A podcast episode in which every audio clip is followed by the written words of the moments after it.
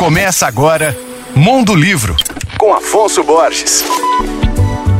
Olá, ouvintes leitores da Alvorada FM. Hoje eu vou indicar o primeiro livro infantil da escritora, roteirista e jornalista Flávia Rocha, intitulado O Jardim de Érica. Ele acaba de ser publicado pela editora Nós, da minha querida Simone Paulino. A obra apresenta ao leitor a sonhadora personagem Érica, que gosta de se deitar no jardim, olhar para o céu e imaginar histórias na companhia do seu cachorro Dog.